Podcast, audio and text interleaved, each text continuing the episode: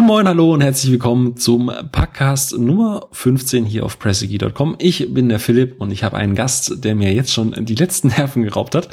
Ich, das ist mein äh, Job. Das ist sein Job. Ähm, ich begrüße einen Wiederkehrer, äh, und zwar den Thorsten. Hallo Thorsten.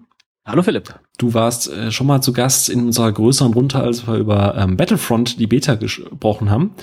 Und du hast sagst dich es ganz richtig, als ihr über Battlefront die Beta gesprochen habt. Genau, genau, du hast dich nämlich vehement beschwert, dass du äh, kaum zu Wort kamst und äh, da dachte ich mir doch, äh, nee, schnappe ich mir doch äh, den Thorsten für eine weitere Folge unserer fünf Spiele äh, Podcast Reihe. Und auch das äh, passt dir nicht, denn das Thema, das äh, bei dem äh, geheimen und äh, magischen Losverfahren äh, rauskam, äh, findest du nicht ganz so gut, habe ich gehört. Also als erstes konnte ich mich nicht vorher über den ordnungsgemäßen Zustand des Ziehungsgerätes vergewissern. Das ist auch magisch deswegen, und geheim. Deswegen, ich glaube, dass du da zehn Zettel hattest, auf denen überall dieses gleiche blöde Thema drauf stand, weil du mich ärgern wolltest. Aber gut. Es gibt Videobeweise, dass dem nicht so ist, aber die. Ja, es gibt einen Videobeweis, wie du einen Zettel ziehst aus zehn und den dann aufmachst. Da wir nur sechs Zettel hatten, ist das schon. Entschuldigung, dann sind es halt nur sechs, aber trotzdem. Die anderen fünf Zettel habe ich nie gesehen. Die anderen fünf Zettel ja waren ordnungsgemäß ja mit deinen und meinen ja Vorschlägen beschriftet. Aber gut. Ähm, da du ja letztes Mal so wenig zu Wort kamst, dass man äh, dich wahrscheinlich komplett vergessen hat, äh, würde ich dich bitten, dich doch noch mal ganz kurz vorzustellen, äh, wer du bist, wo man dich findet und äh, ja, was du sonst so im Netz für Schabernack treibst. Ach hey. Ja, also ich bin der Thorsten, wie der Philipp schon richtig bemerkt hat. Ähm, ich mache sonst auch einen Podcast, äh, der nennt sich Nerdic Talking, zu finden auf nerdic-talking.fm oder einfach äh, in einem Podcast-Verzeichnis eurer Wahl. Äh, da geht's nicht mehr um Spiele. Wir hatten ganz am Anfang noch einen, äh, war der Bastian noch bei uns, der hat auch ganz gerne über Spiele geredet. Ähm, der hat aber sonst über nichts gerne geredet, weswegen hm. das so ein bisschen zu Konflikten mit den anderen Teilnehmern äh, kam. Alles doof außer Games. Ja, genau. Und wenn dann mal so irgendwas anderes war, dann ähm, ja, war das schwierig mit ihm. Und ähm, deswegen ist er dann irgendwann jetzt nur so als Special Sidekick zwischendurch mal dabei, wenn wir mal irgendwie was über Spiele machen. Äh, genau, also geht's dann halt einfach so um so Technikfu. Also, wie du gerade schon sagtest, so Heizung mit Siri steuern und sowas. Das machen wir in unserer Freizeit ganz gerne. Ja, dann äh, danke, dass du äh, die Zeit dir genommen hast. Wobei man, man muss fairerweise anmerken, ähm, den Podcast wollten wir eigentlich im Dezember schon aufnehmen. Da hatten wir auch das Thema gezogen. Äh, allerdings war das nicht so einfach, äh, die Aufnahmen zu starten, weil äh, zu dem Zeitpunkt hier in meiner Umgebung natürlich irgendwo auf dem Schloss, ähm, so dermaßen Unwetter war, dass die Aufnahme ziemlich unbrauchbar war und äh, danach auch dein Internet äh, so dermaßen gestreikt hat, dass wir einfach gesagt haben, suchen wir uns den nächst passenden Termin. Äh, wer hätte ahnen können, dass es einen Monat dauert. Wobei das hätte so richtig schöne Atmosphäre gegeben bei dir ja. im Hintergrund. Das Stimmt, war also, klang ja so ein bisschen wie auf dem Schloss, ne? Ja, ja, das hätte gepasst, bestimmt. Natürlich auf meiner Residenz. Nein, aber äh, möchtest, möchtest du das Thema vorstellen, nachdem du es ja sowieso so Bock darauf hast, oder äh, soll ich es einfach ankündigen? Ja, ich überlasse dir dieses äh, Privileg. Also die äh, Zauberfee hat ein wunderbares Thema gezogen, und zwar fünf Spiele, die äh, dein Spielverhalten geprägt haben. Also Spiele, die ähm, du gespielt hast und die dich so begeistert haben, dass du selbst heute noch vielleicht nach mehreren Jahren äh, moderne, aktuelle Spiele damit noch vergleichst, weil dir Mechaniken gefallen haben, weil dir irgendwas besonders im Gedächtnis haften geblieben ist. Und äh, die Spiele möchten wir heute in einer wunderbaren Liste von Platz 5 bis Platz 1 mit einigen weiteren erwähnenswerten äh, Erwähnungen äh, küren. Und äh, da du der Gast bist, würde ich sagen, fängst du einfach mal mit deinem Platz 5 an. Ich hätte es jetzt besser gefunden, wenn du angefangen hättest, aber Nein, der Gast. gefragt hast. Ja, ja. Der Gast. Also zum einen muss man ja sagen, ich habe halt früher, also ich bin zwar schon äh, was älter und habe auch recht früh äh, das Videospielen für mich entdeckt. Allerdings habe ich damals, ähm, also äh, so klassisch mal mit dem C64 und mit dem Amiga angefangen und das sind jetzt Spiele, die sind nicht wirklich gut gealtert zum größten Teil, finde ich. Also da ist jetzt nicht, dass ich heute ein Spiel in meine Xbox One mache und denke, hm, ja, ist ja ganz nett, aber ganz ehrlich, damals auf dem C64, da war doch ein Torrican irgendwie besser als das oder sowas. Also äh, von dem her habe ich wirklich eher so Spiele der letzten zehn Jahre mir mal so nochmal äh, so, äh, in, in meiner Erinnerung hervorgerufen und da halt mal geschaut, was denn da für Spiele waren, wo ich irgendwie ja mal so gedacht habe, dass äh, gedacht habe, das ist was Besonderes oder wirklich jetzt eben noch äh, heutzutage manchmal dann bei einem Spiel denke, hm, das war da aber besser oder direkt schaue, wenn ich irgendwas in der Art spiele, ist das da vielleicht so ähnlich wie da und da. Also bei mir gibt's jetzt eben, äh, glaube ich, etwas jüngere Spiele als bei dir, aber ich bin sehr gespannt, was du hast. Aber du greifst äh, jetzt nicht in die Mottenkiste quasi. genau, ich greife nicht in die Mottenkiste. Okay. Platz fünf ist aber äh, das älteste Spiel auch wahrhaftig, äh, was ich noch irgendwie, was mir noch irgendwie in den Sinn kam. Und das habe ich aber auch noch als Disc hier liegen gehabt, sogar im Regal in meinem, äh, in Anführungszeichen, Bücherregal. Und zwar ist es ein Gamecube-Spiel uh. aus dem Jahre. Ja, Gamecube war meine erste richtige Konsole. Davor habe ich halt nur PC gespielt. Ähm, jetzt gucke ich gerade, wann ist das rausgekommen? da kann ich in der kurz einwerfen, dass äh, ich äh, trotz eines Super Nintendos immer einen Gamecube haben wollte. Aber Mutti und Papi haben immer gesagt, nein. Und damals war ich noch viel zu jung, um mein eigenes Geld da reinzustecken. Deswegen beneide ich dich ein wenig. Der Vorteil, dass ich da schon so alt war, dass ich mein eigenes Geld hatte. Und es war dann, also gekauft habe ich mir, das ist jetzt äh, nicht das Spiel, aber gekauft habe ich mit dem GameCube damals tatsächlich wegen äh, Rook Squadron 2 war es, glaube ich. Ne? Eines der Launch-Spiele. Ähm, genau, das hatte mich damals so geflasht. Aber ähm, das Spiel, was ich hier jetzt auf Platz 5 gewählt habe, das ist Eternal Darkness. Ich weiß nicht, ob dir das was sagt. Äh, tatsächlich vom Namen her, ja ist halt ein, ein ähm, ich glaube, das, das ist nicht, äh, nicht, nicht M-rated, äh, aber es ist, glaube ich, das einzige Spiel, was ab 16 war auf dem GameCube. Oder ja, es gab noch ein indiziertes, aber ähm, ja, es ist halt so ein, so ein Horrorspiel. Ähm, und was ich, also ich mag eigentlich keine Horrorspiele, muss man dabei sagen. Weil äh, genauso wie ich nicht gerne Filme gucke, wo ich mich quäle, den zu gucken, weil irgendwelche Sachen abgeschnitten werden oder so, spiele ich auch nicht gerne Spiele, wo ich mich doll erschrecke und weiß ich nicht, das Leben ist schon schlimm genug, das muss ich dann nicht auch noch in meinem Videospiel irgendwie über mich ergehen lassen. Und was Eternal Darkness halt gemacht hat, was ich ziemlich einmalig fand, ich hoffe vielleicht hast du noch einen Titel, der dir einfällt, wo das ähnlich ist, ähm, deinem Charakter passieren natürlich schreckliche Dinge in dem Spiel. Und aber ohne dass man dich jetzt ständig erschrecken muss, um dir zu zeigen, uh, das ist alles so gruselig hier, haben sie sich für eine Mechanik ähm, entschieden. Und zwar gibt es halt die äh, Sanity.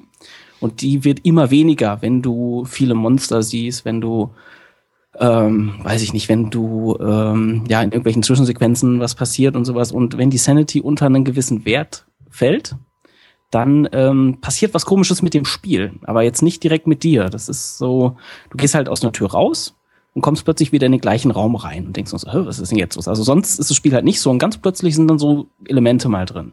Oder ähm, ja, irgendwie Bluttropf von den Wänden oder alles ist irgendwie auf den Kopf gedreht und du läufst quasi plötzlich auf, dem, auf, der, auf der Zimmerdecke rum. Also dein Geisteszustand wird quasi beeinflusst, also dein virtueller Geisteszustand. Genau, und das haben sie halt eben in dieser Spielmechanik dadurch ausgedrückt, dass dann eben einfach das Spiel ein bisschen äh, rumspackt und nicht dadurch, dass du dir halt gerade ins Höschen machst, während du auf der Couch sitzt. Aber also, so eine klassische Health Bar hattest du trotzdem, oder? Ja, genau, du hattest halt eben zwei äh, Ressourcen quasi, also einmal deine, deine Health Bar. Mhm. Äh, das war dann eben halt auch, wenn du schwer verletzt warst, glaube ich, ging deine Sanity auch jeweils immer runter und du konntest sie halt nur dadurch wieder steigern, indem du Monster getötet hast, was natürlich ein bisschen schwachsinnig ist. Aber ähm, genau, das, das war halt so etwas, was mir sehr gut gefallen hat und was ich seitdem, wenn ich mal versuche, wieder irgendein Horrorspiel zu spielen, also ich sag nur Alien Isolation, uh. ähm, ich schaffe es halt nicht. Wobei Alien Isolation wirklich, also äh, ich bin da relativ abgebrüht, was die Games angeht, aber das äh, hat natürlich eine Messlatte, die liegt äh, durchaus in dem Bereich, wo selbst ich mir eine, eine Wechselhose lieber mit angezogen habe. Also ich habe sehr lange gebraucht, um Isolation mental durchzuspielen. ich habe mich da tierisch drauf gefreut und ja, also es liegt hier als Day One Edition rum und wurde vielleicht, ich weiß nicht, ich habe ich hab das Alien zweimal gesehen oder sowas und dann hört es schon auf, weil das, ja, das ist halt irgendwie dann doch nichts für mich.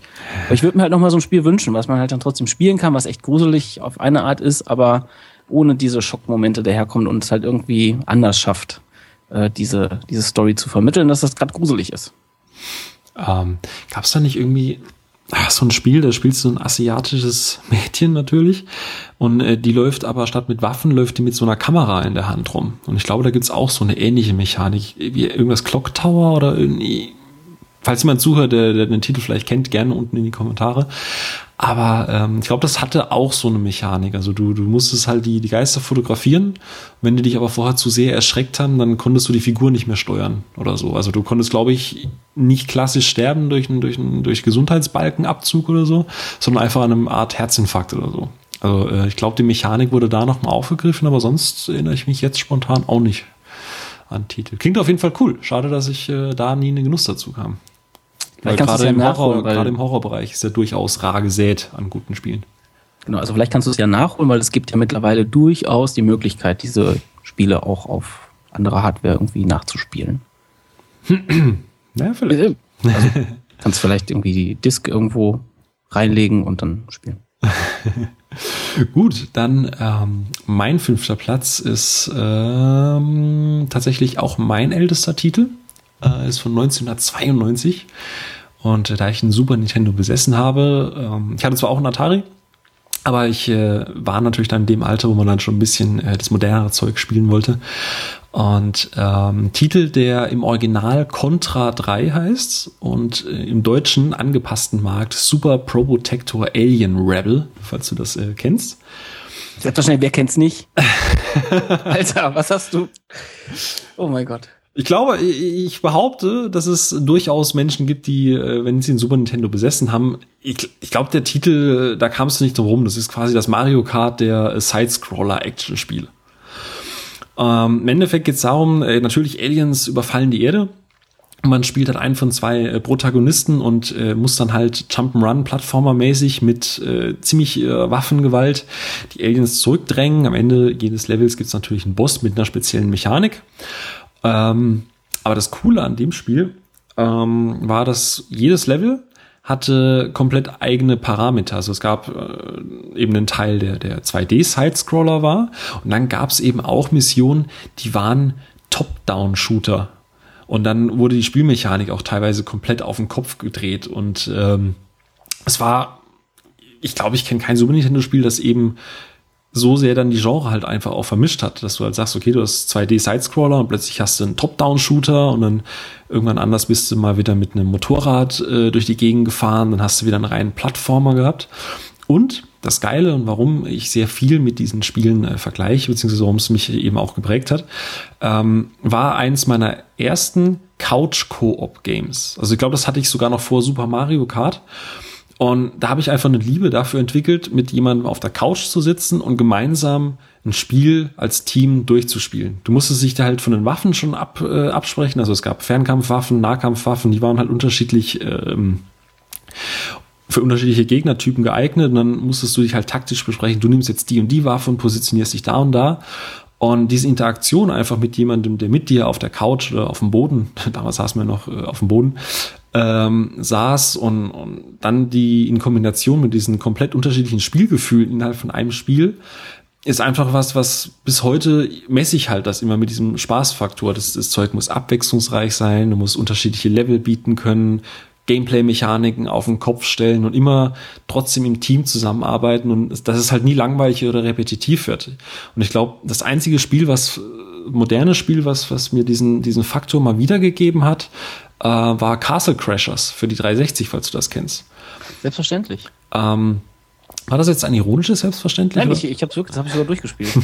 und, und das ist halt einfach, das, das gab mir wieder dieses Gefühl, du hockst auf der Couch und kämpfst gegen Gegnerhorden und da wird ja auch die Spielmechanik, du hast manchmal diese Boss-Arena-Kämpfe, dann hast du mal die ganz klassischen Plattformer auf diesen, wo du auf dem Wasser rumschwimmst, dann hast du mal wieder, äh, wo du einfach durch die Settings läufst und Gegner verklopfst und das kommt dem Gefühl eigentlich relativ nah. Und deswegen, ich habe ein Riesenherz für solche Spiele, gerade auch so, so Couch-Koop-Spiele, wo du nicht nur online spielen kannst. Und dadurch, dass dieses Genre gefühlt irgendwie immer mehr ausstirbt, gerade auch im großen AAA-Bereich, äh, ist es einfach ein Titel, wo ich einfach, wenn ich zu Hause bin und Freunde sind da und wir haben mal wieder eine Super Nintendo Session, ist das das erste Spiel noch vor Super Mario Kart oder anderen klassischen äh, äh, Gemeinschaftsspielen, die man halt gespielt hat, ist das das Spiel, was bei mir als Einstieg immer benutzt wird. Und äh, bis heute für mich eines der abwechslungsreichsten und besten Sidescroller-Erlebnisse aller Zeiten. Also ich gucke mir gerade mal ein bisschen Gameplay-Video auf YouTube an. Oh mein Gott. Sieht auf jeden Fall recht schwer aus. Ja, das war's auch. Aber es hatte sehr faire Ab Schwierigkeitsgrad-Abstufungen. Also easy war da wirklich easy und hart war da wirklich, Alter, entweder du schränkst dich jetzt an oder unsere Freundschaft ist beendet. Okay. Ähm, ähm, hier dieses äh, Cuphead, was ja auf der Xbox One irgendwann mal rauskommen soll. Würde dich das dann auch äh, dahingehend interessieren? Weil das, glaube ich, ja auch recht abwechslungsreich war. Also ich hatte irgendwie zwei Stages auf der Gamescom angespielt und die waren auch beide komplett anders. Ist das das, was so ein bisschen aussieht wie diese alten Mickey Mouse? Mm, genau. Ah, äh, habe ich tatsächlich auf dem Schirm, ja, da bin ich sehr gespannt drauf. Das äh, ist durchaus wahr. Auch so vom Schwierigkeitsgrad her könnte das dann, glaube ich, so in die Richtung gehen. Deswegen ist es wahrscheinlich auch so, dass ich zwar jemand bin, der sich über Spiele wie Ori and the Blind Forest aufregt, weil sie schwer sind, aber ich habe die Ambition, das auch wirklich dann zu schaffen und nicht einfach zu sagen, nee, jetzt höre ich auf. Also ich Wobei Ori and the Blind Forest war eigentlich noch zu schaffen. Also ja, ja, oder du bist zwar auch gestorben, so. aber du wusstest halt immer, warum du gestorben ja. bist. Du bist halt nie gestorben, weil jetzt einfach, einfach das Spiel scheiße war, genau. Sondern du warst halt meistens selber doof, dass du gestorben bist. Gut, äh, Platz 4. Hau raus. Äh, ja, Platz 4 habe ich jetzt tatsächlich ähm, ja, ich musste dann doch auch irgendeinen von denen, die du mir auch äh, und, unterstellt hast, dass ich sie nehmen würde, musste ich quasi auch einen nehmen, weil ähm, der damals für mich so ein bisschen die, mh, mm, ja, auch lange Zeit so quasi die Referenz war. Auch wenn er natürlich, wenn du ihn mit heutigen Spielen vergleichst, ist es nicht mehr unbedingt so, dass du dir sagst, oh, das war da aber besser gelöst. Mhm. Ähm, und zwar ist das halt, ähm, ja, wie gesagt, ich bin mir nicht ganz sicher, ob er auf dem Index ist, deswegen nenne ich ihn einfach mal Beben 2. Äh, ich glaube, dann weiß auch jeder, was gemeint ist. Äh, war halt damals so das erste Spiel, was ähm, so eine echte 3D-Engine mit äh, Hardware-Unterstützung auch hatte. Das war dann so die Zeit, wo man sich irgendwelche äh, Zusatzkarten noch in seinen Rechner reingeschraubt hat, weil die Grafikkarte nicht schnell genug war dafür und äh, ist halt alles lächerlich heute. Ähm, und halt da einfach auch ähm, so was Leveldesign angeht und was Gegnerdesign angeht und überhaupt so das, das Gameplay, also neuere Spiele haben natürlich bessere Spielmechaniken, aber es war halt eben lange Zeit so das Spiel, was mir vom, vom Gameplay her eben am meisten Spaß gemacht hat. Und ähm, ja, zum Beispiel eben auch ein Unreal Tournament. Ja gut, Unreal Tournament war dann wieder okay, aber so dann diese ganzen Spiele, die danach kamen, also erstmal auch ein Unreal und sowas, fand ich eben nicht so gut. Muss Nur, halt nicht äh, immer komplex sein, manchmal tun es auch die einfachen Dinge. Genau, das äh, gilt auch für noch ein Spiel, was ich äh, nachher habe. Genau. ich wollte gerade sagen, wir haben ja später noch diese Honorable, Honorable Mentions. Ähm, da werde ich dann auch gerne nochmal auf das Beben 2 und dann eben auch den Nachfolger drauf eingehen. Ähm, ist nämlich leider eine Entwicklung, die in, den heutig, in der heutigen Zeit nicht mehr stattfindet, aber da kommen wir später dazu. Ähm, möchtest du noch was sagen zu deinem vierten Platz? Oder? War, war, das eigentlich bei Beben 2 auch schon so, dass das äh, Spiel eben durch diese ganzen Mods und so ewig lange oder war das erst damit mit, äh, mit dem Nachfolger? war das erst mit Quark? also es, es, es gab bei, bei äh, beim zweiten Teil auch schon eine ziemlich äh, coole Mod-Szene, die gab es ja auch schon bei, bei den ganzen Doom-Teilen davor. Ähm, eben in der Form, dass es ähm, quasi die ähm, Tools fürs Leveldesign irgendwie freigab und äh, also für die ganzen Doom-Teile wurden dann entsprechend irgendwelche Level und irgendwelchen äh, Sprite-Packs gemacht. Was ich auch noch damals, da war ich ganz stolz, das war das so zu Schulzeiten, da hatte ich dann auch mal einen kleinen Mod gebastelt und zwar war das der, äh, der äh, Chicken Launcher. ähm, ich habe nämlich einfach mal die Sprites und Sounds von dem Raketenwerfer mit Hühnern aus Heretik äh, ausgetauscht und äh, dann konnte man mit Hühnern auf die Dinger schießen. Die machten dann auch so lustig, bock, bock, wenn die dann aufgeknallt sind. Wie was man sich damals die Zeit totschlagen konnte, ja? Ja, aber das hat auch nicht so lange gedauert, aber war halt witzig. Ich war auch bestimmt nicht der Einzige, der die Idee hatte, das zu machen. Aber es gab ja noch kein Internet. Äh, das heißt, so, wenn man so Files irgendwie gesucht hat, da musste man sich in Mailboxen einwählen und das war ganz wild und man hat Disketten getauscht. Und Oder man musste Spielemagazine kaufen, die auf ihren CDs ja, genau. die besten CDs gab es damals so zu den Doom-Zeiten noch nicht. Ja, oder Discs, Entschuldigung. Ja. Die, die gute alte Diskette. Nee, und was äh, eben bei ähm, Beben 2 dann war, äh, dass es die den, den Haupt-Game-Code, nenne ich ihn mal. Ähm, also auch, deswegen war er es, glaube ich, ziemlich, äh, ziemlich, ziemlich richtungsweisend für seine Zeit damals. Äh, weil es eben diese, diese, diesen Haupt-Game-Loop, nenne ich ihn einfach mal, den gab es halt eben im Source-Code. Und du konntest quasi deine eigene äh, Spielechse kompilieren. Und dementsprechend auch also so Grafik-Engine und das alles war natürlich äh, da, da außen vor gelassen. Aber so dieses, was passiert hier eigentlich? Was ist eigentlich so dieser, ja, wie gesagt, dieser Main Loop, in dem dieses Spiel halt eben abläuft? Den konntest du halt eben dann äh, schon im äh, zweiten Teil. Im ersten bin ich mir nicht ganz sicher, aber im zweiten Teil auf jeden Fall war halt irgendwas in C programmiert und konntest du dann halt auch mal deine, äh, deine Fingerchen dran machen. Und dementsprechend gab es da auch viele Mods damals. Heute wärst du verklagt, wenn du das machst.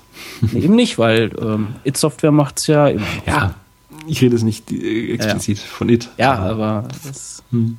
So generell die, die, diese Mod-Szene eben in, den, in der Konsolenzeit ist das jetzt natürlich ein bisschen schwieriger geworden. Das ist wahr. Wobei äh, die One soll jetzt bald Mods unterstützen. Schauen wir mal. Nee, cool. Dann äh, bei mir ist der vierte Platz. Äh, da muss ich ein bisschen ausholen, bevor ich den Titel erwähne. Es gibt ein Genre, mit dem tue ich mich sehr, sehr schwer und das ist das Genre der Rollenspiele. Das inkludiert auch die MMOs. Das heißt, wo alle auf dem Warcraft-Hype waren, das hast du ja äh, schon mitbekommen, äh, wenn wir Heroes of the Storm spielen, Warcraft war nie meins. Das Problem ist, dass ich mit Rollenspielen, die, ähm, ich nenne das immer so ein bisschen lazy Storytelling machen. Also ich bin Questgeber, gehe irgendwo hin, bring mir 15 davon und komme wieder zurück, hol dann eine Belohnung und gehe woanders hin. Das hat bei mir irgendwie noch nie funktioniert. Das, ich, ich spring darauf nicht an. Ich mag dieses Grinding oder die, die, die Chinesen fahren ja total drauf ab, auf diese China-Pharma und sonst was. Ähm, funktioniert für mich leider überhaupt nicht. Und äh, 2005 kam ein äh, MORPG äh, heraus von NC-Soft, das sich Guild Wars nennt ähm, was damals einiges anders gemacht hat als die ganzen äh, Dark Age of Camelot und World of Warcraft und wie sie alle hießen. Denn äh, zum ersten hat es monatlich nichts gekostet, oh Schreck, oh Graus. Und es gab natürlich auch noch keine Microtransactions oder so, also nicht in dem Sinne wie heute. Und ähm, es hat äh, dir eine Online-Welt verkauft, wo du dann auch mit Spielern interagieren konntest. Allerdings hat es für die äh, Hauptquests äh, dich immer in Instanzen geschickt. Weshalb ja auch lange Zeit die Frage war, ist es ein echtes MMORPG oder ist es halt wirklich nur ein MMORPG? Ähm, aber Guild Wars hat mich tatsächlich so in seinen Bann geschlagen, dass äh, diverse schulische Abschlüsse dadurch äh, ein wenig äh, in Frage gestellt wurden. Ähm, ich mochte einfach dieses Prinzip, dass du diese, diese Außenposten, diese, die hast, die in Tyria, also die Welt von Guild Wars nennt sich Tyria, ähm, stattfanden, wo du Interaktionen hattest, Handel und den ganzen Kram. Und um die Story weiter zu erzählen, hast du ähm, die Spieler in instanzierte Bereiche gepackt. Deswegen, da hattest du halt den Vorteil, dass wenn du irgendwo hingegangen bist und irgendwen getötet hast, dann war der auch tot. Und notfalls hat sich in dieser Instanz halt auch die Welt für dich geändert, weil aus storytechnischen Gründen jetzt da eine Explosion ist und ein Loch aufreißt. Und ähm, das ist halt was, was du zum Beispiel zur damaligen Zeit in anderen vergleichbaren Spielen nicht hattest. Dann bist du halt irgendwo hin, den bösen Mob killen, aber 20 Minuten später musste er natürlich aus Questgründen wieder spawnen. Und das ist halt was, äh, Kontinuität in der Spielwelt, wenn ich irgendwas töte, dann muss es tot sein, dann darf es nicht wieder aufstehen.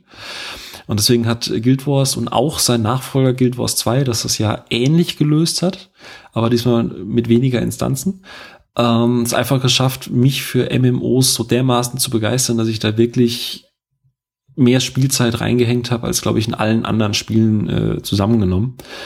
Und äh, deswegen, wenn ich Rollenspiele spiele, sei es jetzt ein Skyrim, sei es ein Witcher oder so irgendwas, es muss sich irgendwie immer mit Guild Wars messen, dass man einfach eine Welt hat. Ja gut, wobei Witcher ist jetzt ein schlechtes Beispiel, ähm, weil es ja keine äh, Online-Funktion hat. Aber ähm, von NCSoft kam zum Beispiel ein paar Jahre später Aeon, auch vom gleichen äh, Entwicklerteam, was dann eben wieder die World of Warcraft-Mechaniken aufgerissen hat, sprich mit äh, Farmen und Grinden. Und das hat dann schon wieder, obwohl es der gleiche Entwickler war, Entwickler war, ähm, das Genre für mich wieder komplett unattraktiv gemacht. Also Guild Wars ist für mich so das MMO-Erlebnis, wo ich sag, die Mechanik gefällt mir und alles andere, ich, ich werde damit einfach nicht warm. Und das ist seit 2005 und hat sich in den letzten elf Jahren nicht geändert und ich bezweifle auch, dass sie das in Zukunft noch weiter ändern wird.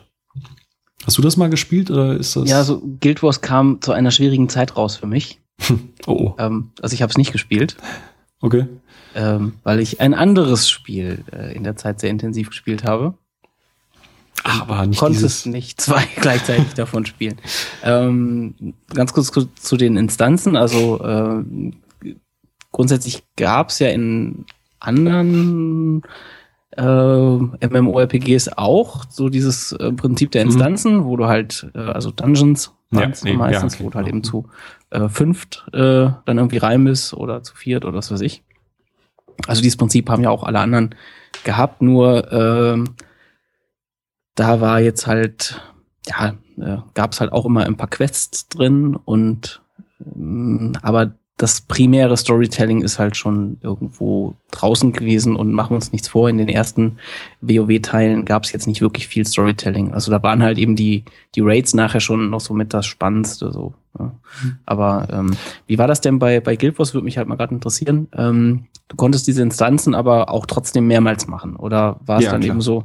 Weil, weil das ist halt auch so etwas, was natürlich irgendwie dann dem so dann doch wieder sehr widerspricht, weil du tötest was und es bleibt tot, aber wenn du rausgehst und wieder reinkommst, dann ist alles wieder da. Ähm, es kommt drauf an, es gab natürlich so diverse Instanzen, die du machen konntest, weil ähm, aus Story-Sicht äh, aus Story -Sicht war das vielleicht eine Passage. Das heißt, du hast geklärt, dann waren die Gegner alle weg, aber dass die natürlich mit der Zeit irgendwann mal da wieder bevölkert wird oder weil man halt weiß, dass da ein Nest von denen ist oder so, dann sind die natürlich wieder da. Ähm, bestes Beispiel ist zum Beispiel ähm, der Anfang direkt. Da spielst du in äh, der Welt von Tyria vor dieser Katastrophe, die da eben passiert und die Welt äh, quasi dauerhaft verändert. Und es ist auch gleichzeitig Tutorial und da hast du einen relativ großen Bereich, den du frei begehen kannst. Da gibt's die ersten Monster und die ersten Städte und alles ist komplett heile Welt. Und äh, wenn du dann die Story-Quest machst, die dann eben dazu führt, dass irgendwas schief läuft, äh, weist sich das Spiel auch darauf hin, so nach dem Motto, wenn du das jetzt machst, dann kannst du nie wieder hierher zurück. Also es gibt schon Elemente, okay. wo du äh, eine Instanz betrittst und sobald du die durchgespielt hast, ist diese Instanz dauerhaft anders. Also okay. Äh, es ist natürlich nur sehr, sehr selektiv. Also sagen wir mal, von 50 Gebieten ist das vielleicht bei 10 gewesen gerade auch mit den Erweiterungen später. Ähm, aber keine Ahnung, du hast irgendwie gegen den Boss gekämpft und kaum war der tot, ist aus dieser Instanz, wo du vorher gequestet hast, plötzlich eine Instanz geworden, wo du andere Spieler treffen konntest. Und äh, der Boss hat, als er gestorben ist, dann ein, ein äh, Fraktal, ein, ein, ein Dimensionsriss erschaffen und um diesen Dimensionsriss ist dann quasi eine Stadt gewachsen. Und äh, an diesen wichtigen Story-Elementen konntest du dann auch nicht wieder zurück. Also wenn du das einmal gemacht hast, war die Quest erst wieder mit einem neuen Charakter machbar. Mhm. Ja, WoW hatte zu den, ich glaube, in den letzten beiden Add-ons haben sie das eingeführt gehabt, dass es da halt so ein ähm, so, so ein Prinzip halt auch äh, draußen gibt. Allerdings sagt dir da keiner, wenn du jetzt weitermachst, dann gibt's kein Zurück mehr. Ähm, sondern es ist halt einfach so, dass je weiter du in gewissen Quests äh, voranschreitest, äh, verändert sich halt die Welt um dich rum. Das geht aber so weit, dass halt ähm, ein, ja, sagt jetzt eh alles nichts, ähm, äh, ein Gebiet ist halt am Anfang noch ein Wald mhm. und ähm, mehr und mehr bricht da halt so quasi das Chaos aus und äh, alles brennt nieder und so. Und äh, das ist eigentlich auch ganz cool gemacht. Also sprich, das ist dann auch noch in dem Bereich, den du quasi zum Leveln äh, verwendest.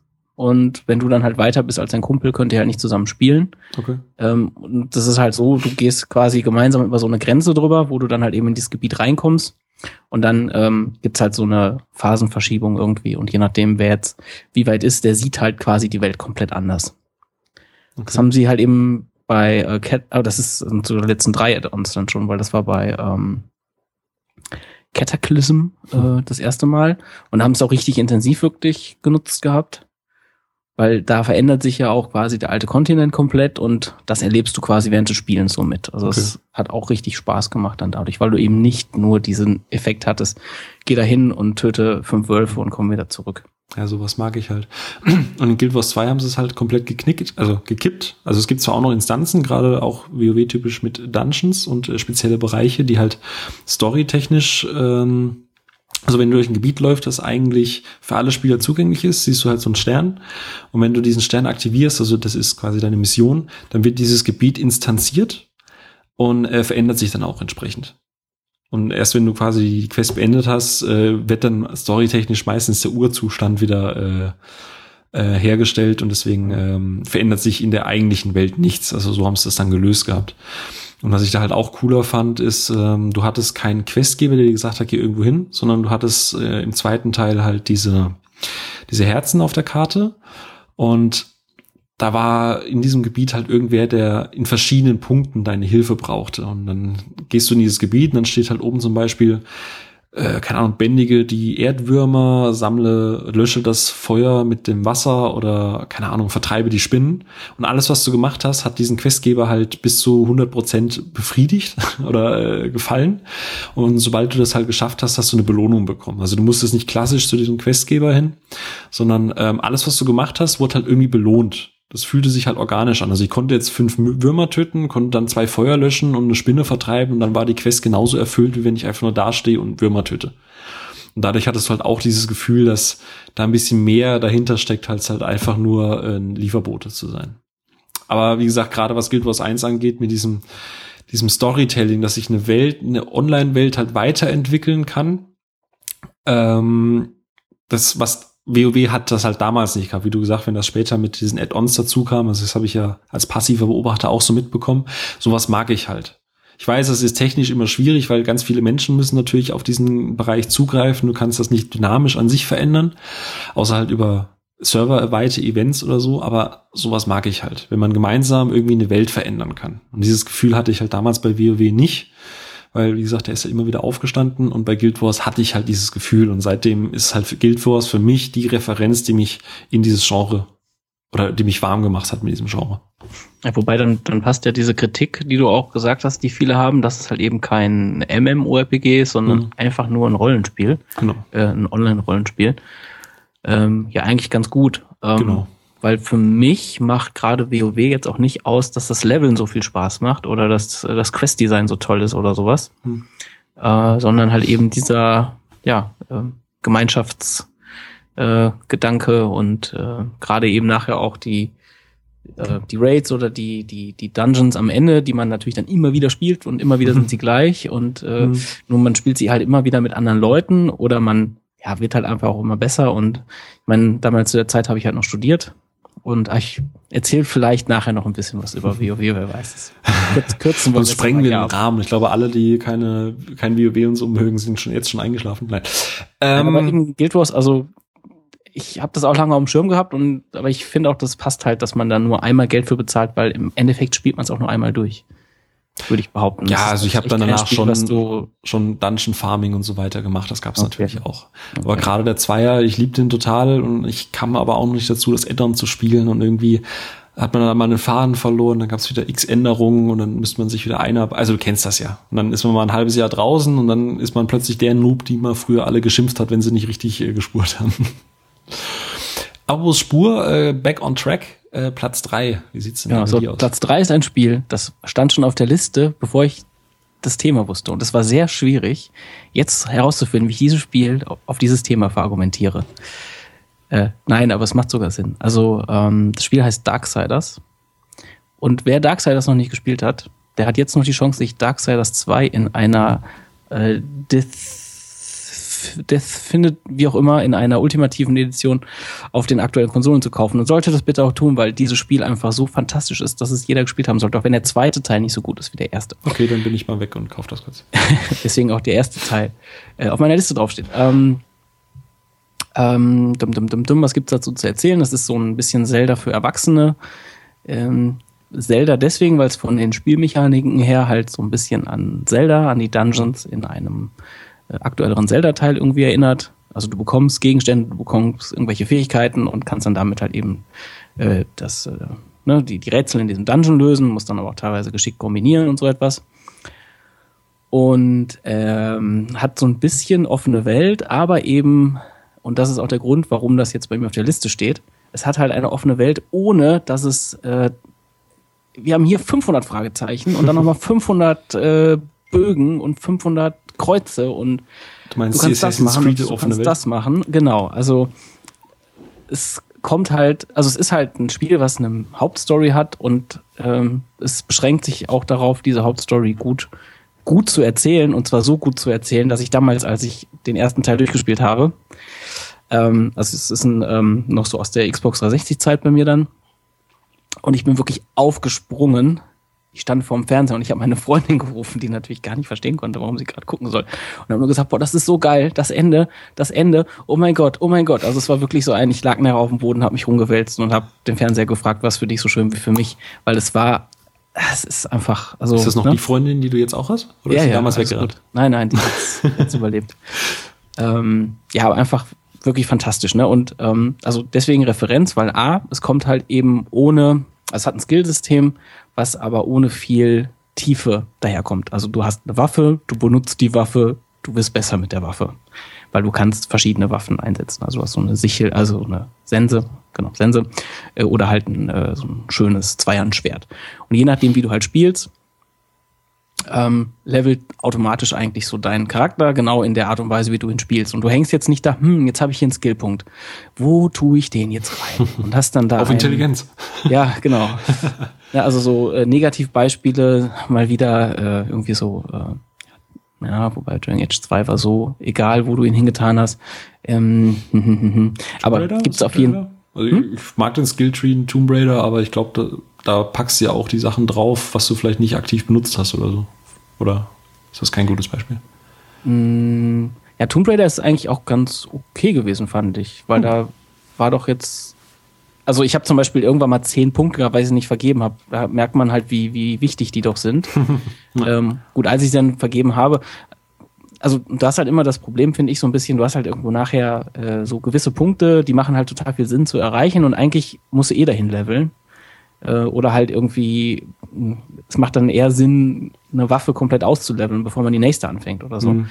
Ähm, ich finde es halt immer schwierig und ich würde mir wünschen, dass es da irgendwie mal so Optionen gibt, äh, zu sagen, ja, wie möchte ich es denn spielen? Möchte ich das mit unnötiger Spieltiefe haben oder nicht? Weil, also ich stelle mir nachher mal die Frage, ist das Spiel jetzt besser geworden dadurch, dass ich hier jetzt meine Skillpunkte verteilen konnte? Mhm. Und im Endeffekt macht es dann halt nicht viel aus. Also bei Tomb Raider zum Beispiel sammelst du ja noch irgendwelche Gegenstände auch mit, weil du, ja, nee, das, warte mal, die, du hast die Skills und du hast die, die Möglichkeit, deine Waffen zu modifizieren. Das sind zweierlei Dinge, ne? Ja, genau. Genau, nee, das, Waffen modifizieren hatte ich lange vergessen. Das Skillen hatte ich sogar immer gemacht, weil das kriegst du ja sofort mit. Ja, weiß ich jetzt gar nicht. Ähm, Ja, ich überlege auch gerade. Also, also Negativbeispiele würden mir halt auch schon noch ein paar mehr einfallen. ähm, aber weil gerade jetzt irgendwie in einem Spiel, wo es eigentlich um Action geht, da macht das halt wenig Sinn. Und ähm, Darksiders 2 zum Beispiel ist leider auch so fast Negativbeispiel, weil da gibt's dann auch nochmal irgendwelche Ausrüstungsgegenstände mit verschiedenen Werten drauf. Und du bist halt ständig irgendwie mit, ich nenne es einfach auch mal Micromanagement, auch wenn es jetzt da eigentlich ja nicht so ganz zum Genre passt, aber einfach wenn du so viel kleinen, fitzeligen Scheiß in einem Spiel machen musst, was eigentlich eine coole Story hat, coole Action bietet, coole Bosskämpfe hat und eigentlich die Action und die Story im Vordergrund irgendwo hat. Und ähm, das schaffen halt viele Spiele nicht, weil sie irgendwie unnötig meinen, The Witcher, wir müssen noch mal hier ähm, 20 Stunden mehr Gameplay haben, der eigentlich nichts bringt, außer dass ich 20 Stunden mehr das Spiel Stimmt, ich glaube. Witcher 3 hat so ziemlich, auch wenn ich das Spiel einigermaßen mag, ich glaube, das hat so ziemlich den beschissensten Skilltree aller Games, oder? Also Witcher 3 hat mir grundsätzlich die Lust auf alle Spiele, von denen ich im Vorfeld weiß, dass die länger als 20, 30 Stunden sind, für die nächsten 10 Jahre genommen. Also Fallout 4 habe ich mir deswegen nicht mehr gekauft, weil Uh. ich glaube, dass das einfach, ja, ist natürlich jetzt auch eine andere Zeit, in der ich jetzt irgendwo bin oder eine andere Lebenssituation. Also ich kann jetzt halt nicht mehr 10 Stunden am Tag zocken. Äh, Möchte das aber auch manchmal gar nicht mehr, weil irgendwie schafft man das auch dann gar nicht mehr so. Das ist alles so schnell, ich krieg das nicht mehr mit. Ja, so. Nee, cool, Also äh, klingt auf jeden Fall. Darksiders auf jeden Fall ähm, macht so vieles so richtig und man sollte es mal gespielt haben und wird danach sich in manchen Spielen mal fragen können, braucht es das gerade eigentlich alles hier oder wäre nicht eigentlich viel cooler, wenn ich jetzt ähm, gerade die schöne Story weiter genießen könnte und ja, und ähm, das Ende von Darksiders 1 war für mich mit eines der besten Enden in Videospielen. Hm, okay, dann äh, habe ich mir jetzt tatsächlich äh, mal ein paar Notizen gemacht und werde mir das Spiel nochmal genau angucken. Ähm, Platz 3 bei mir. Ein PC-Spiel aus dem Jahr 2000, ähm, das äh, leider nie die Beachtung fand, die es eigentlich verdient hätte, äh, nämlich No One Lives Forever. Ähm, sagt ihr was? Äh, Nolf, selbstverständlich. Ja, klar. ähm, nach wie vor äh, auch zusammen mit No One Lives Forever 2, wobei der zweite dann auch wieder ein Skilltree hat, wo wir es gerade davon hatten, deswegen musste ich ein bisschen schmunzeln. Wobei der immerhin auch so funktioniert wie bei Darksiders, also die Waffe, die du viel benutzt, oder den Skill, zum Beispiel Schleichen, den du viel benutzt, ähm, der wird halt verbessert. Punkt. So. Relativ simpel, aber effektiv. Und No One is Forever ist ähm, immer so ein Beispiel, wo, äh, wenn ich so Diskussionen auch aktuell gerade sehe, äh, wir hatten früher nie starke Frauenfiguren und äh, äh, früher gab es nur Metroid und äh, pff, hier Beyond Good and Evil. Wo ich mir dann denke, sag mal, wann habt ihr denn angefangen, Spiele zu spielen? Weil No One is Forever ist für mich jetzt nicht auf einem Level mit Half-Life zusammen, aber immer noch eins der, der, der einprägsamsten Spiele, wo auch noch verdammt viel hängen geblieben ist. Allein angefangen 60er-Jahre-Setting. Ich kenne irgendwie kein Spiel, das sonst noch ein 60er-Jahre-Setting hat. Ähm, super cool gemacht, äh, so ein bisschen Austin Powers mäßig, allerdings nicht mit ganz so viel Klamauk. Ähm, total abgefahrene äh, ähm, Missionen und, und Levels, also von, da bist du aus dem Flugzeug rausgesprungen, du musstest hier im Flug halt, also so typisch James Bond-mäßig, ne? Springst ohne Fallschirm raus, musst dann auf dem Weg nach unten die ganzen Bad Guys abknallen und dir dann Fallschirm äh, äh, grabben oder du bist natürlich in Deutschland unterwegs, in Berlin. Ähm, oder oder äh, bist irgendwo auf einem, einem Schloss unterwegs und trägst dann Gefechte in der Seilbahn aus, also oder bis später auch mal auf dem Mond. Ähm, also so total vollgepackt mit richtig coolen und irrwitzigen Ideen und halt auch einer weiblichen Protagonistin, die einfach mal zeigt, dass man auch eine Figur in komplett angezogen haben kann und die trotzdem smart, sexy, intelligent ist und, und ihren Gegnern halt auch nichts nachsteht, ohne dass die Gegner jetzt übermäßig dumm oder sowas sind. Na klar, das sind natürlich alles Klischeefiguren und du hast diesen, diesen, diesen abgefahrenen Schotten, äh, der natürlich knallhart ist und den ganzen Tag nur Whisky trinkt und Zigarre raucht, ähm, der aber dann irgendwann auch so ad absurdum geführt wird, dass er dann irgendwann Wein zusammenbricht und eigentlich so ein wie so ein äh, kleiner Bubi anfängt zu heulen. Und das Spiel nahm sich so wenig ernst, hat eine geile Story erzählt und, und eine coole Hauptfigur gehabt und äh, einfach mal einen Shooter gemacht, der nicht dark und gritty und brutal und, und äh, wir dürfen keinen Spaß haben, sondern einfach ein, ein Spiel, das aus Freude heraus entstanden ist und auch Freude gemacht hat. Und äh, auch wenn Teil 2 in manchen Punkten ein bisschen schlechter war, ähm, und wie gesagt, den Skilltree fand ich da auch ein bisschen unnötig, hat es das Ganze in vielen Punkten, gerade was das Leveldesign angeht, noch, noch weiter getoppt und, und auch diese Figur von Kate Archer, der Hauptprotagonistin, noch mehr vertieft und, und ich habe mir immer gewünscht damals, bringt doch bitte einen dritten Teil. Der, der Shootermarkt braucht eine Kate Archer. Wir brauchen einfach diesen, diesen Flair, diesen, diesen, diesen, diesen Swinging-Teil, dieses, dieses äh, augenzwinkernde, diese augenzwinkernde Arschse, diese ganzen Duke Nukem-Figuren und diese ganzen äh, Doom- und, und Beben-Spiele und es war einfach erfrischend, das war anders und selbst ich, ich finde, es ist selbst heute seiner Zeit in vielen, vielen Aspekten noch, noch weit voraus. Hast du es denn auch gespielt und stimmst mir dazu oder äh, denkst du eher nicht so? Also ich habe das sehr wohl äh, wahrgenommen damals, aber es war halt nicht so ganz mein Spiel. Ah. Wahrscheinlich aus genau den Gründen, warum du es gut fandest. Da warst du in deiner Blut, Blut, äh, Blut und Drangphase. äh, so quasi nicht. Äh, also ich habe halt gerade auch mal so geschaut, so äh, ist ja 2000 rausgekommen. Mhm. Und habe dann mal weitergeguckt, was denn noch so für Spiele 2000 rausgekommen sind. Und äh, also mein Spiel zu der Zeit war halt so eher so der dritte Teil des eben besprochenen zweiten Teils. Ähm, wobei ich glaube, ich glaube, das ist gar nicht initiiert. Ah, tut man ja mal ganz schnell. Nein, das ist nicht. Ist ja auf Wikipedia auch und sowas. Ja, kann ich zumindest noch erzählen. Ähm, nachdem dann Teil 2 auch leider nicht so erfolgreich war, hat, ich glaube, das Ding wird damals von Monolith Productions gekauft und die wurden dann später aufgekauft von wie wenn die nagel mich nicht drauf fest, aber dann haben sie irgendwann noch ein ähm, Codename Jack rausgebracht das quasi einen Seitenstrang erzählt von der eigentlichen Geschichte zwischen No One Lives Forever 1 und 2. Und Kate Archer taucht dann halt eben auch als Seitenfigur auf, weil man hat natürlich wieder den, und damit wären wir jetzt wieder beim Massengeschmack, was man dann versucht hat zu erreichen, den harten Agenten gespielt und der ganze Humor war so streckenweise raus. Und das wurde dann noch weiter abgestraft, dass auch die Kritiker gesagt haben, okay, nee, das, das Ding ist Murks, ähm, da fehlt der Charme, da fehlt einfach dieser ganze Esprit, den die ersten zwei Teile hatten.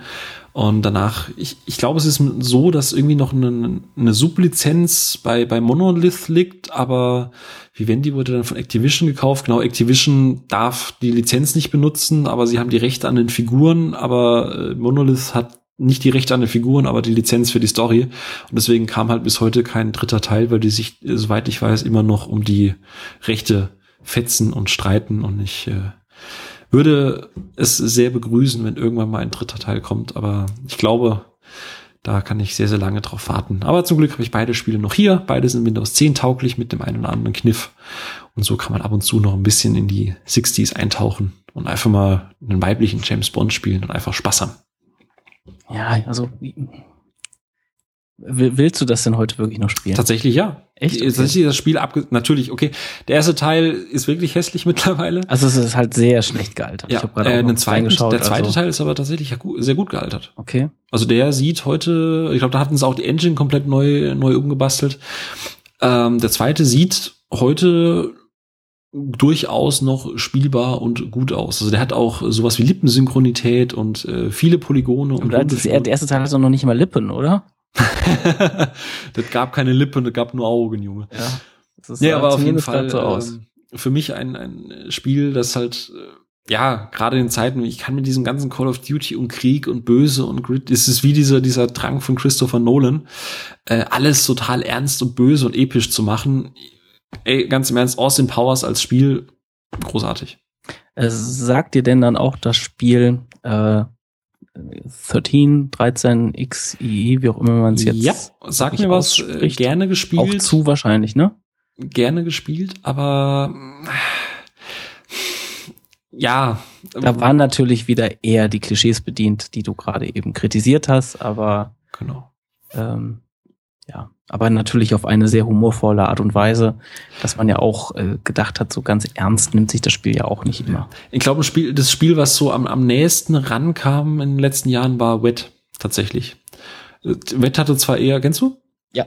Mit Ruby Malone, äh, ja, Tarantino als Spiel quasi. Äh, Gameplay war auf Dauer ein bisschen repetitiv und äh, so ganz so geil gegen Ende war es dann auch nicht mehr, aber gerade so vom Style und einfach eine Badass-Heldin, die halt auch mal einen Spruch rausdrückt und alles so ein bisschen überzogen, aber doch parodiert und das Ganze mit diesem Western-Tarantino-Style kommt so ein bisschen in die Richtung, worauf ich halt auch mal wieder Bock hätte, aber wie gesagt, No One Lives Forever ist ein Spiel, das selbst heute einfach vom Setting her, ich, ich kenne kein Spiel, das sonst noch so ist. Und es ist, wenn man überlegt, dass er 16 Jahre alt ist, äh, erstaunlich und enttäuschend zugleich, weil 60er Jahre, da bietet sich gerade mit diesem Agentensetting durchaus viel Potenzial für, für tolle Spiele.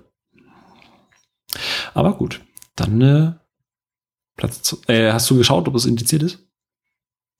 Neuf? Nee, nee, nee. Dein, äh, ja, das ist, also ist mal ein USK-Logo. Also es gibt ja auch Quake Live mittlerweile, was ja ich, es kommt dann immer auf, drauf an, welchen Teil du nennst, weiß ich nicht was. Also ist alles albern. Na gut. Ähm, von äh, Beben, äh, nee, No One is Server 1 und 2 zu Platz 2. Was hast du denn da?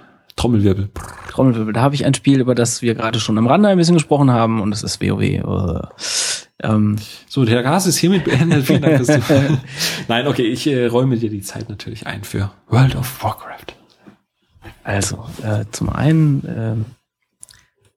äh, tja, wo fängt man da an? Wo fängt man da an? Ähm, es war das erste Mal, dass ich äh, Spiele gespielt habe, nicht nur um zu spielen, sondern man hat einen gewissen Erfolgsdruck durchaus teilweise gehabt. Ähm, wie gesagt, ich habe das zur ersten Welle angefangen, also äh, quasi, na, ich glaube, es war das zweite Mal, dass in Deutschland Server aufgemacht hatten, wo dann nochmal wieder ein neuer Schwung Spiele angefangen hatte. Ähm, und dann auch wirklich sehr lange äh, sehr viel gespielt. Also ich glaube, ich habe das erste Mal aufgehört äh, zum so immer so am Ende von den nächsten Add-ons oder sowas. Aber ich habe es erstmal so, würde ich sagen, fünf Jahre am Stück wirklich durchgespielt. Und zwar durchgespielt heißt wirklich durchgespielt. äh, wenn du halt so äh, slash played mal eingibst dann und äh, er zeigt dir die Spielzeit und du rechnest da mal und denkst dann nur so, ach nee, das sind ja nicht Stunden, das sind ja wirklich Tage. Und also ich habe wirklich über ein Jahr in diesem Spiel verbracht, in Echtzeit. Uh. Äh, das ist dann schon hart, ne? Also äh, klar, ich habe natürlich, also ich war während der während des Studiums natürlich auch öfter mal zu Hause und habe dann äh, gelernt oder sonst was gemacht. Und man hat halt dann nebenbei, anstatt irgendwie jetzt im Skype oder irgendwas rumzuhängen, hat man halt da einfach im WoW rumgehangen und hat dann da mal zwischendurch gechattet, wenn man angeschrieben wurde oder sowas. Oder einfach gewartet, bis die anderen äh, kamen. Also es ist jetzt nicht so, dass man die ganze Zeit nur gezockt hat, aber man war halt drin. Und ähm, ja, äh, war dann natürlich auch immer mal abgelenkt und hat natürlich immer mal zwischendurch so ein paar Kleinigkeiten dann doch wieder gemacht. Ja, ich darf also, dich ja nicht verurteilen. Äh, wie gesagt, mir ging es mit Guild Wars genauso. Genau, ja, ich, äh, Guild Wars ging deswegen halt an mir vorbei, weil ich mhm, äh, nur in WoW war. Ähm, also zum einen halt dieses ähm, wirklich ja, erfolgsorientiert zu spielen, ähm, war für mich was Neues, weil eigentlich hat man natürlich immer nur für den Spielspaß gespielt. Hm. Äh, maximal halt noch irgendwie das Spiel durchzuspielen, aber ähm, es war halt immer egal, wenn man gestorben ist, weil ja, man fing halt wieder irgendwie beim letzten Save irgendwie an und hat sich halt immer durch Spiele irgendwie so durchsterben können, natürlich. ähm, bei Spielen, wo jetzt 40 Leute mit dir zusammen gerade auf den großen Drachen einprügeln und äh, du bist dann halt irgendwie gerade derjenige, der was machen muss, weil er irgendwie, was weiß ich, gerade irgendwie einen Debuff hat oder irgendwie irgendwo hinrennen muss oder was auch immer und verkackt ist und 40 Leute äh, fangen halt wieder von vorne an, ist es halt schon noch mal was anderes. Ähm, Leroy Jenkins. Genau. Na, also es, wobei halt eben auch wenn man jetzt so im Nachhinein guckt, weil damals wussten wir alle gar nicht, was wir da tun eigentlich. Und äh, es kam dann eigentlich erst so mit den äh, mit den mit den ersten Add-ons, dass man wirklich mal ein bisschen mehr darauf geachtet hat, was denn jetzt die Aufgabe von jedem ist und wie man denn skillt und äh, ob man jetzt einfach nur supportet oder ne, also so es wurde noch ein bisschen bisschen es, es gab da noch nicht ganz so viel Spieltiefe, es war halt vieles einfach egal ähm, weil auch die Bossmechaniken noch alle relativ einfach waren und sowas. Aber halt trotzdem schon, ähm, man, man hat da immer mit einem bisschen, äh, mit einem bisschen mehr Ehrgeiz gespielt, als man das sonst so tut. Und auch im, im PvP eben, dass man halt eben ja wirklich seine Erzfeinde irgendwo hatte. Ähm, damals hat man halt nur auf einem Server äh, gespielt. Das gab ja Horde gegen Allianz und ganz zu den Anfangszeiten, auch als es die ersten Battlegrounds gab, hat man dann nur auf einem Server gegen die Leute gespielt. Das heißt, du bist halt auf eine Gruppe getroffen und du kanntest sie schon und du hast sie gehasst. Warst du denn Horde oder Allianz? Ich war natürlich Horde. Guck dir doch meinen Xbox-Avatar an, dann siehst du es doch. Ja, das ist ja die Gears of War Horde. Ja, gut, aber for the Horde. Naja. Wow, ein T-Shirt, zwei Spiele abgedeckt. Strike. Ja, siehst du wohl, ne? Super. Das wusstest du damals schon, deswegen bist du nicht zur Allianz, weil du wusstest, sonst kann ich meinen Xbox-Avatar nicht mit zwei tollen Spielen begleiten. Nee, weil tatsächlich äh, Horde ein bisschen cooler ist als Allianz einfach. Deswegen habe ich wohl die Heißt wie die dunkle Seite die helle Seite da macht, ne? Jeder will die helle, ich nehme gerne die dunkle. Ja, einfach die Charaktere bieten halt einfach viel mehr, finde ich. Also, das halt auf der Allianz-Seite irgendwelche, das hast du halt schon tausendmal gesehen, hm. irgendwelche Zwergendörfer und hm. oder Zwergenstädte oder whatever halt. Und äh, auf der Horde-Seite war natürlich ein bisschen mehr zu, äh, mehr zu gucken. Gerade Tauren ja, das ist halt, ja, ist schon alles ganz, ganz schick gewesen. Naja, also zum einen das, ähm, einfach mal so ein bisschen ähm, jetzt auch in einem Spiel mal vielleicht dann doch eher versuchen, äh, dran zu bleiben und äh, ja, nicht so just for the fun of it nur zu spielen, sondern auch mal durchaus, äh, ich meine, wir spielen ja zusammen HOTS, da kriegst du ja auch mit, dass wir uns beide, aber glaube ich, äh, gleich viel ungefähr mal ärgern, wenn irgend so ein Depp gerade irgendeinen Quatsch macht, weil geht's ja eigentlich auch um nichts, aber eigentlich spielt man halt um zu gewinnen und nicht ja. nur um zu spielen. Also wenn man schon spielt, dann möchte man halt auch richtig spielen.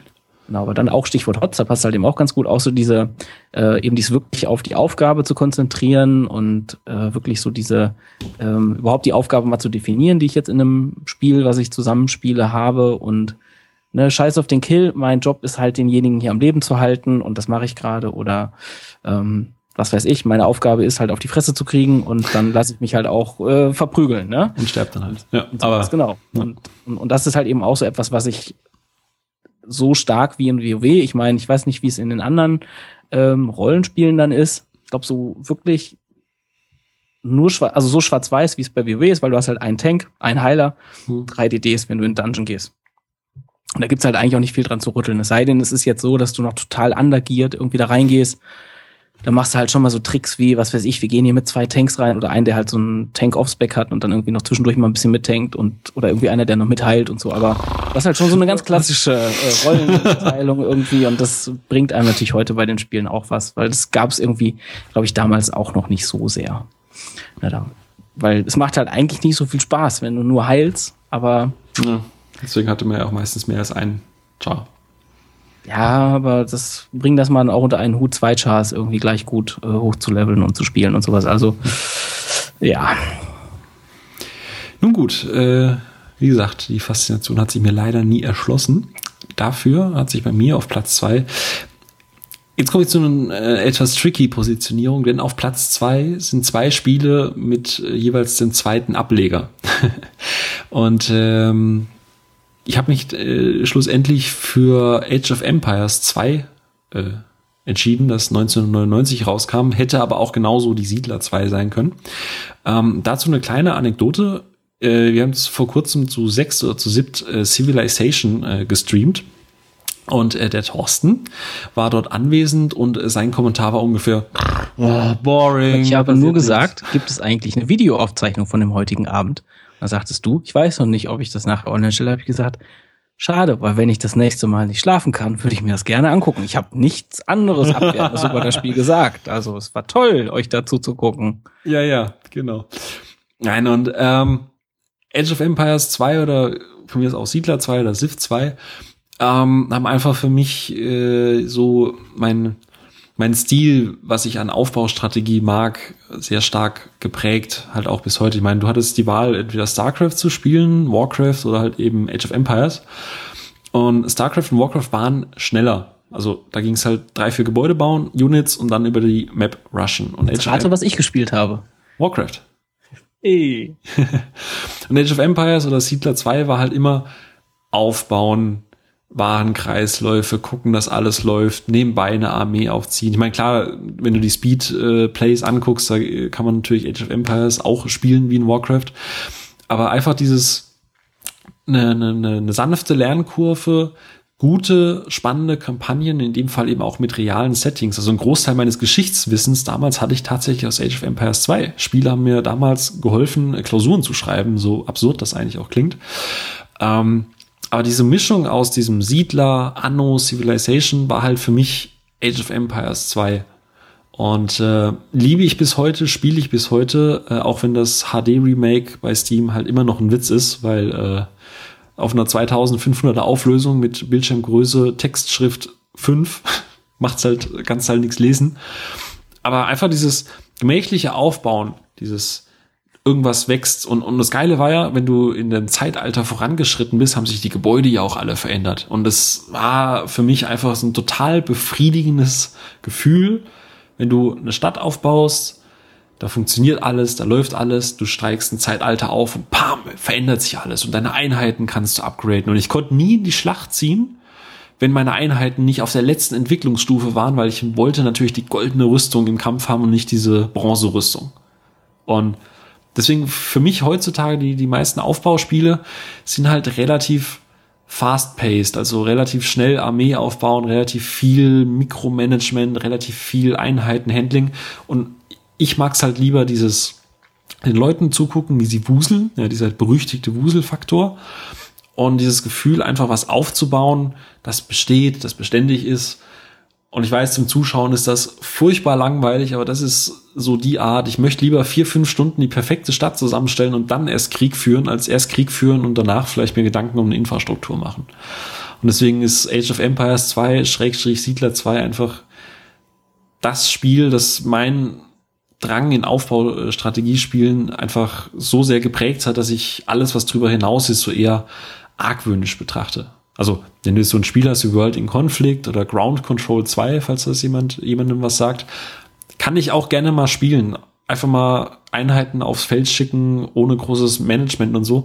Aber es gibt mir nicht so das befriedigende Gefühl wie, ein, wie eine schöne Runde Age of Empires, wo du dann vier Stunden damit verbringst, die perfekte Mauer um deine Stadt aufzubauen. Und erst wenn die Mauer steht, weiß ich, jetzt ist der Tag gut, jetzt kann ich mich zurücklegen und in Ruhe schlafen.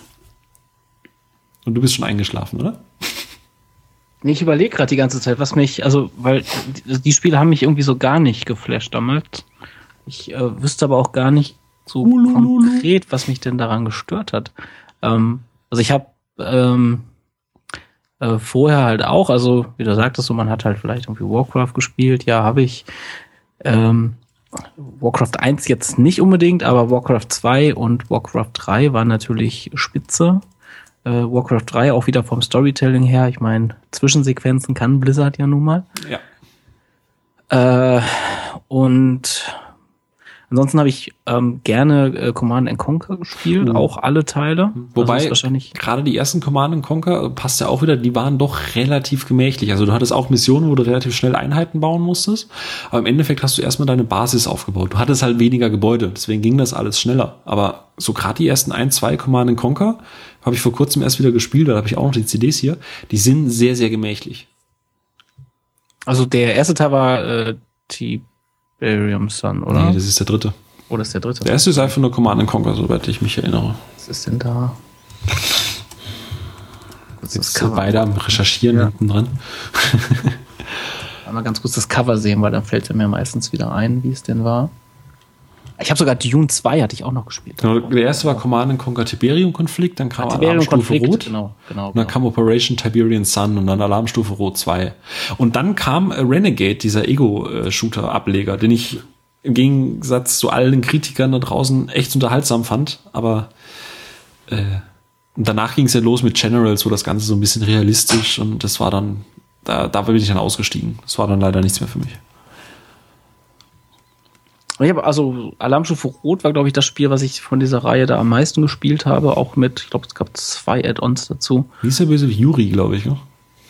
Ja, ich, ich meine, allein schon das, dieses, dieses Trash, diese Trash-Videosequenzen immer, das, das macht ja eigentlich aus. Ja, also, großartig. Das war schon, ja. ähm, was ich, was ich vielleicht so ein bisschen als Kritik irgendwie für mich selber hatte bei den, ähm, bei den von dir, ähm, also gerade bei, bei Age of Empires, weil du ja sagtest, so man spielt halt irgendwie, also dein Geschichtswissen stammt daher oder sowas. Mhm. Und irgendwie ist, ja, ich weiß nicht, ob das so für mich der fade Beigeschmack irgendwie dabei ist, halt so ähm, realistischere äh, Szenarien zu spielen, dass ich das halt eher ähm, zumindest damals vielleicht nicht ganz so schön fand oder so. Mhm. Ja, du. Also immer so, es ist halt so ein bisschen abstrakter. Also es müssen jetzt keine Roboter sein, wie jetzt in den deutschen Fassungen von Command Conquer. Äh, mit, äh, Aber das Blechgeräusch beim Überfahren ist hervorragend. Ja, super. Ist, ist super. Genauso wie warum sie auch kaputt gehen, wenn sie über die Tiberiumfelder laufen, weil, sie, weil ein Roboter von radioaktiver Strahlung ja kaputt geht, wissen wir ja alle. Ähm, naja, äh, also, äh, ja, ne, also es, es, es sollte dann schon halt das Original sein, irgendwie, wenn ich spiele, aber ich muss jetzt halt eben nicht irgendwie, äh, gerade so Zweiter Weltkrieg-Szenarien und sowas fand ich immer ganz schwierig. Also, hm so äh, Panzergeneral oder sowas. Doch, das, das nee. konnte ich halt nicht spielen, weil das, ich fand das einfach pervers. Okay. Ja, gut. Dann, äh, bevor wir zu Platz 1 kommen, äh, machen wir was Neues in der Reihe. Wir haben ja nicht schon genug Zeit verpleppert. Ähm, Honorable Mentions wunderbarer Zungenbrecher. Ähm, einfach Titel, Sag die nochmal, wie, wie, hast du, wie heißt das? Ja, äh, einfach Titel, äh, wo wir kurz nochmal sagen, die vielleicht in die engere Auswahl kamen, aber eben doch final nicht in der Liste gelandet sind. Möchtest du deine kurz mal abfrühstücken, was da noch so auf dem Zettel stand? Ja, ähm, es wäre auch fast wirklich draufgekommen und ähm, ich habe ja eine ein gespaltenes Verhältnis zur PlayStation aus diversen Gründen. Nichtsdestotrotz äh, sage ich ja, dass die Uncharted-Reihe, und da zähle ich einfach mal The Last of Us so ein bisschen mit zu, auch wenn es da nicht zugehört. Also Uncharted, ähm, erster Teil habe ich relativ spät gespielt, hatte mir irgendwann ein äh, Kumpel geschenkt, weil er hat gesagt, so, pass auf, hier, Uncharted 1 bis 3. Wenn du mal Zeit hast, dann spiel die mal durch. Ich weiß, wenn ich sie dir leihe, wirst du sie eh nicht spielen. Äh, deswegen habe ich sie dir gekauft. äh, und äh, ne, äh, irgendwann wird dein Gewissen nicht mehr anders zulassen und wirst das Spiel spielen. Und es war dann tatsächlich so, ich hatte dann irgendwann Urlaub äh, und habe dann innerhalb von zwei Wochen drei Teile Uncharted gespielt. Mhm. Äh, Entschuldigung, nicht ganz. Ich habe den dritten Teil nur bis zur berühmt-berüchtigten Hafenszene gespielt. Und danach nicht mehr weiter. Ähm, warum? Äh, ein, warum ist das ähm, jetzt so quasi fast auf die Liste gerutscht? Also äh, Storytelling, überhaupt, äh, wie das, also wie, was für eine Story da äh, irgendwie drin ist und dass man ein Spiel, ähm, weil Gameplay ist zwischendurch echt scheiße und du sagst dir einfach trotzdem, boah, ich muss das jetzt schaffen, weil ich will die nächste Zwischensequenz sehen. Ich will wissen, wie es weitergeht. Das ist ja so, so geil gerade. Ähm, dann dieser Twist im ersten Teil, ich wusste wirklich nicht, was passiert. Alle anderen haben es ja vorher gesagt, war so, ey, das ist ein Indiana Jones Verschnitt, war doch klar, dass irgendwas Übernatürliches kommt. Nein, war es mir nicht. Und ich saß hier irgendwie dann nachts um zwei Uhr, hab das noch gezockt, schön Wohnzimmer, Dolby-Anlage voll aufgedreht und dann kamen diese Viecher von überall und ah, es war einfach so geil. Ähm, hat mich richtig, richtig mitgenommen. Äh, und in dem Zusammenhang auf jeden Fall zu erwähnen auch ähm, halt The Last of Us für mich das beste Videospiel, ähm, was ich je gespielt habe. Eben auch wegen der Story und äh, auch wegen dem Ende. Ähm, da bin ich immer gespannt, was dann auf Platz 1 kommt, wenn das das Beste ist, aber es nicht auf die Liste geschafft hat.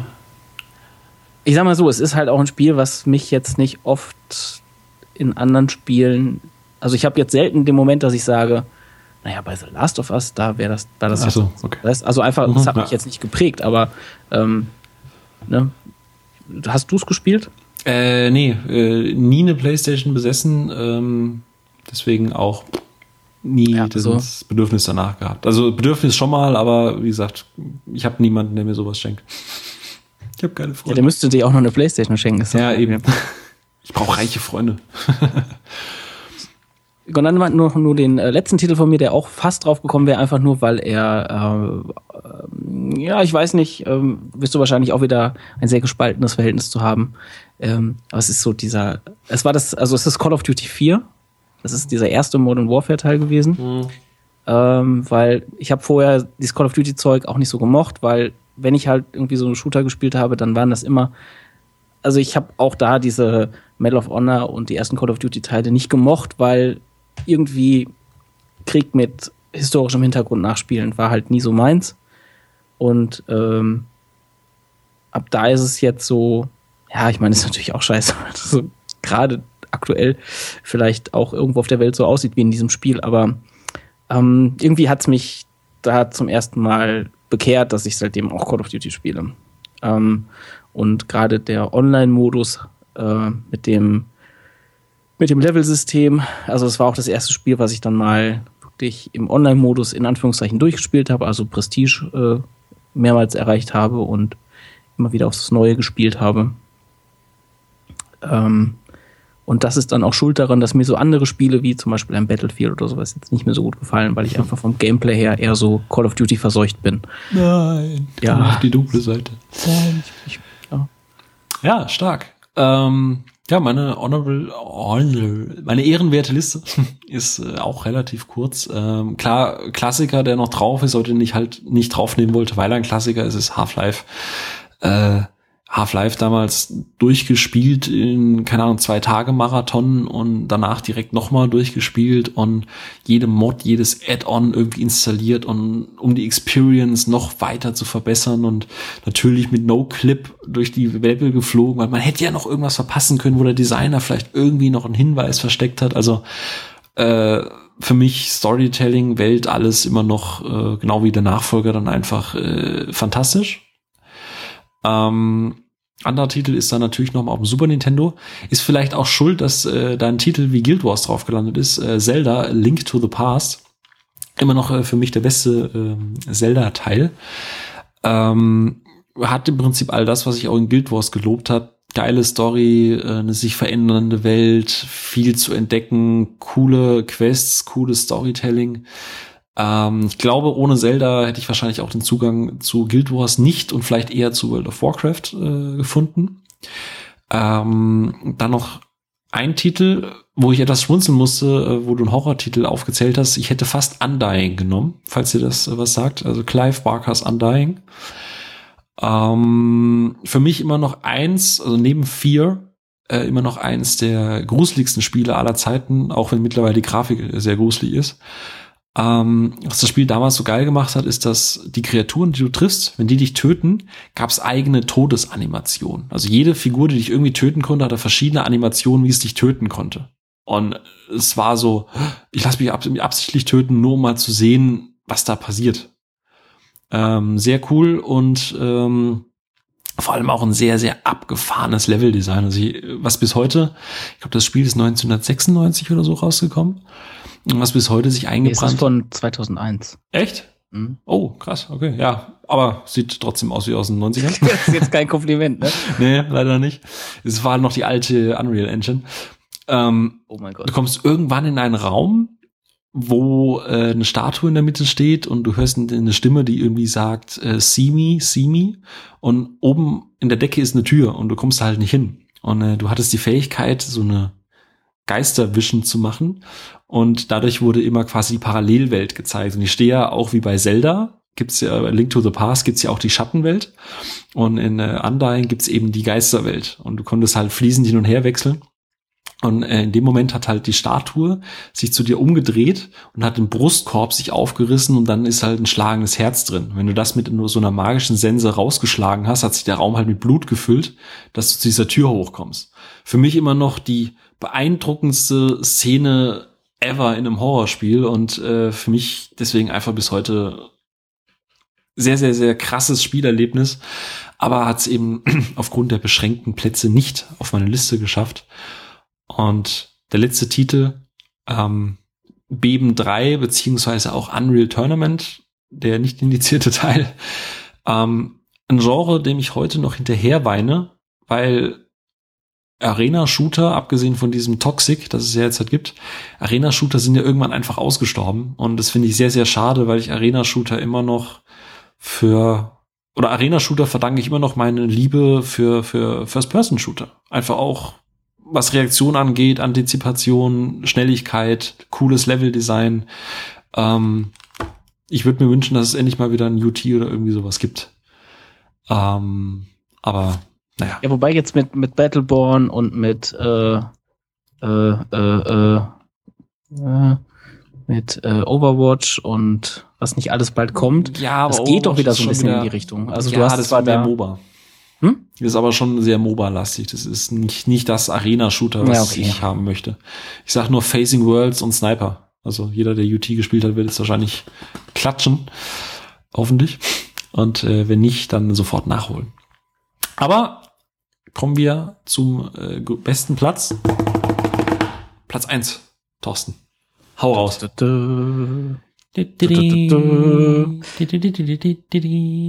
Ja, was soll ich sagen? Es ist halt Halo, es geht nicht anders. Ah, okay. Scheiße, ich hätte es natürlich ahnen können, ja. Ja, ja, also sorry. Was, was hast du erwartet? ähm, Der Shooter also, to end all Shooter.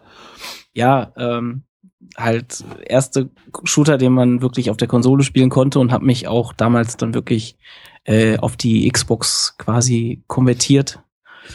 Ähm, weil ich habe vorher auch gesagt, wie soll das gehen? Ne, du brauchst eine Maus und eine Tastatur und nein, brauchst du nicht. Du brauchst eine coole Stimmung und einen schönen großen Fernseher und ein Sofa und dann macht das genauso viel Spaß, aber es ist halt ein komplett anderer Spaß. Aber ähm, das ist dann halt hm, keine Ahnung, eher wie ein Film gucken und eben ein bisschen mitzocken und war jetzt ja trotzdem in einem, in einem Shooter auf der Konsole immer noch, ja, kann man jetzt nicht mit dem interaktiven Film vergleichen. Ähm, ja, was hat mich an Halo damals so geflasht? Also zum einen die Atmosphäre. Es ist nicht gut gealtert, muss ich dabei leider auch äh, sagen, weil ich habe es mittlerweile auch noch mal zweimal durchgespielt. Also ähm, nein, ich habe es noch einmal nachher durchgespielt, als die Anniversary Edition rausgekommen ist, die ja eine komplett überarbeitete Grafik hatte und sogar ziemlich gut aussieht und wo es noch dieses lustige Feature auch gibt, dass du alte, neue Grafik umstellen kannst irgendwie. Mhm. Und dann immer wieder denkst, äh, wenn du dann so denkst, so, boah, die Grafik, also ist jetzt, jetzt ja okay, aber es sah damals doch fast genauso aus. Und dann stellst du um und dann denkst du, ah, alles klar, es sah nicht so aus. Und dann stellst du schnell wieder zurück.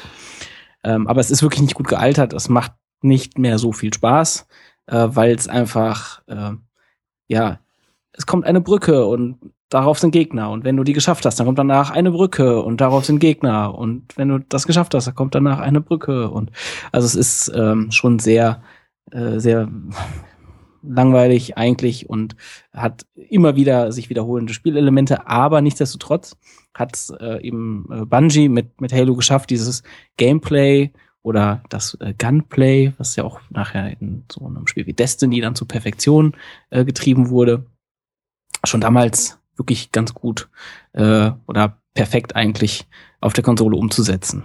Und es macht halt einfach unheimlich viel Spaß, gerade auch der, der äh, Multiplayer-Modus ähm, hat ja dann auch so einen lokalen Modus, wo man halt zu viert an einer Konsole, ja, Couch Koop war es nicht, sondern es war eher äh, wir stellen unsere Freundschaft mal auf die Frage. so, äh, zu, also, ne, Und du kannst den so kleinen, äh, den kleinen Camper tatsächlich direkt in die Schnauze hauen. Richtig. Also es hat, es hat bestimmt die eine oder andere Freundschaft beendet, auch dieses Spiel. ähm, ja, also einfach eigentlich die komplette Reihe. Ähm, ich meine, ich glaube, Halo ist echt so ein Spiel. Entweder liebst du das oder du hast es, weil es hat halt auch so eine ganz eigene Art und Weise, mit Story umzugehen, weil ähm, du kriegst die Story eigentlich nicht mit, wenn du das Spiel spielst, sondern ich fand, du hast so das Gefühl bei Halo immer so, ich bin hier in irgendwas Großem drin, krieg aber nur einen Bruchteil davon mit, aber es ist verdammt geil, was um mich rum passiert. Und ähm, also das ist so der erste Eindruck, den du relativ schnell hast und viel mehr kriegst du teilweise auch nicht erzählt. Ähm, was du dann aber natürlich noch eben hast, ist so das ganze Universum da drum herum, was du eben über Bücher, über irgendwelche Filme, irgendwelche Comics dir dann anlesen kannst. Und da muss man schon sagen, unterm Strich ist die Story halt so fantastisch. Und jemand, der damit noch gar nichts anfangen kann und sagt, so ja, mich würde das ja auch mal alles interessieren, aber wie soll ich das machen? Ich kann jetzt ja nicht alle Halo-Teile nachspielen vor allen Dingen kriegst du ja doch nicht alles mit dann. Es gibt ähm, auf YouTube ein Video, ähm, was äh, eine kurze Zusammenfassung von allen Ereignissen in Halo ähm, in ähm, 27 Stunden. ich weiß nicht genau, wie lang es ist. Äh, ich hatte das mal in unserem Podcast irgendwann als als äh, Empfehlung gehabt. Gucken, ob ich das auf die Schnelle hier finde. Wie, also es, es, es geht auf jeden Fall sehr lange. So Kannst du ja verlinken. Mal sagen. Danach, ja. Genau, verlinken wir es. Ähm, und das ist, äh, ja, da, da kriegt man halt immer das alles mit und ähm, weil eben auch teilweise einzelne Teile in nicht perfekter Reihenfolge rausgekommen sind, um die Story so kontinuierlich mitgekriegt zu haben.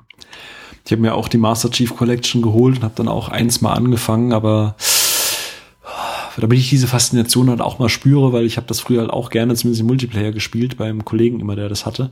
Du hast das und hast noch nie was gesagt? Ja, klar.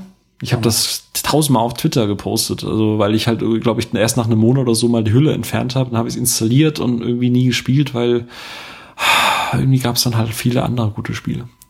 Aber jetzt, wo ich es gesagt habe, werde ich wahrscheinlich äh, eine indirekte Macht in meinem Nacken haben, die mich dazu drängt, äh, das zu spielen mit jemandem im Koop. Ja, wer könnte das sein? Aber Teil 1 nochmal, oh ja, okay. Was soll's. Also ich habe jetzt Teil 2 nochmal äh, kürzlich durchgespielt. Ähm, den hatte ich halt äh, damals nicht zu Ende gespielt. Ich weiß auch nicht warum. Da ist mir, glaube ich, irgendwie was zwischengekommen. Ähm, und ja, dann Teil 3 noch mal ein drittes Mal und Teil 4 noch ein zweites Mal und Teil 5 halt, ne? ähm, ja, es ist halt schon so. Das, das, das Game. Game. Gibt's halt nix. Ja, wenn es nichts mehr gibt, dann brauche ich ja meinen ersten Platz gar nicht sagen. Eigentlich dann? nicht, weil der kann eh nur schlechter sein als Halo. Nein, Quatsch, schieß los. Wann kam Halo raus? Der erste? Ah, der erste Teil müsste jetzt so 15 Jahre alt sein ungefähr, glaube ich auch. Weil ja weil dann äh, würde mein äh, Titel nämlich auch genau in dem gleichen Jahr herausgekommen sein. Wir können das ja ganz schnell wieder hier in Windeseile. Dank diesem Internet. Äh, pam, pam, pam, pam, pam, pam.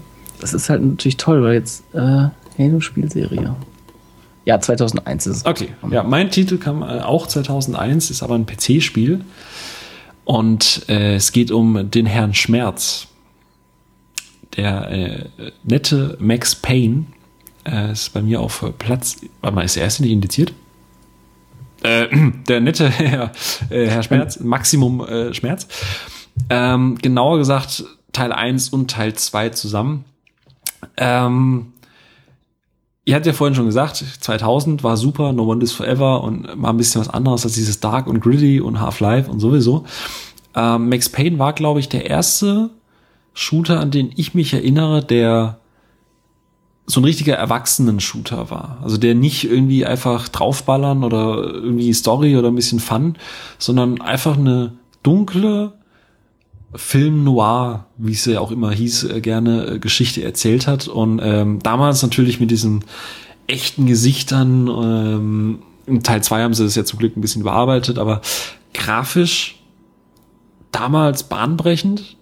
Ähm, Bullet Time, das natürlich heute jedes Spiel hat, aber damals eben auch total der Wahnsinn, komplett neue Spielerfahrung. Ähm, und trotz der ganzen Gewalt, die dieses Spiel eben auch bot, ähm, hat es perfekt mit einem Storytelling halt verbunden. Es war irgendwie nie so Selbstzweck oder wir machen jetzt ähnlich wie Beben oder so, halt einfach Hauptsache Gore und blutig.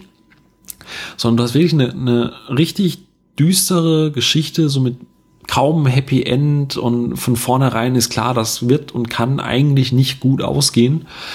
Und auch mit diesen sehr cheesy, aber für mich äh, immer noch coolen äh, Zwischen-Comic-Strips, also die, die Zwischensequenzen wurden ja so als Art Comic dargestellt, was die ganze Erzählebene nochmal so ein bisschen metamäßig gemacht hat. Ähm, und dann hast du halt noch diese, diese ganz abgefahrenen Figuren, also diesen, der Winnie, den man dann später in so einer, in so einem Baseball-Outfit durch die Stadt äh, manövrieren musste, weil überall Bomben waren und äh, einfach das komplette Spiel ist für mich bis heute so die Referenz, wenn es um richtig gute, intelligente, anspruchsvolle Story-Shooter geht. Gut, in dem Fall war es Third Person und der zweite Teil hat es noch ein bisschen besser gemacht als der erste. Ähm, aber Max Payne ist für mich das Spiel, wenn, wenn irgendein Shooter sagt, es ist voll der Story-Shooter, dann muss er sich mit Max Payne messen. Ja, dass dann ein scheiß Film da, damit rauskam oder auch noch ein beschissener dritter Teil, drauf geschissen. Aber ähm, Max Payne 1 und 2 sind für mich die, die Spiele, die äh, Storytelling, Erwachsenen, Dark und Gritty äh, auf, auf ein Level gehoben haben und ihrer Zeit damals schon, schon meilenweit voraus waren. Und auch heute kenne ich wenig Spiele, die sich da noch äh, wirklich mit messen können. Hast du die denn auch gespielt oder ging das auch schon wieder an dir vorbei, wenn du dann eher so Halo-mäßig unterwegs nee, warst? Nee, ich habe ähm, Max Payne auch noch gespielt. Ich weiß jetzt auch nicht mehr genau, wie, wie weit ich es gespielt habe. Also weil so Einzelheiten noch, dass man jetzt mit irgendwie dem Winnie durch die Stadt äh, rennt in, in einer Baseballkluft, da hätte ich mich jetzt nicht mehr dran erinnert. Ähm, was für mich halt, also zum einen, es ist ja auf der einen Seite, also wirklich die Geschichte ist ja super düster und wie du schon sagtest, ne, du weißt eigentlich sofort, ähm, also ich meine, ist ja, glaube kann man ruhig sagen, was am Anfang passiert, ist doch im Endeffekt seine ganze Familie wurde irgendwie umgebracht oder mhm. sowas, ne? So der Klassiker eigentlich. so, so, äh, ja.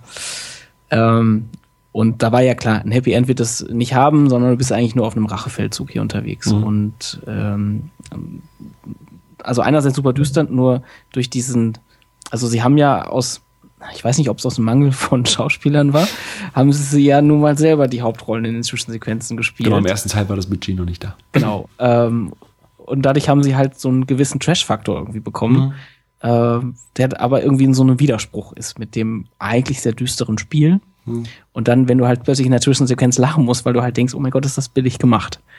Echt? Also lachen äh, musste ich tatsächlich nie.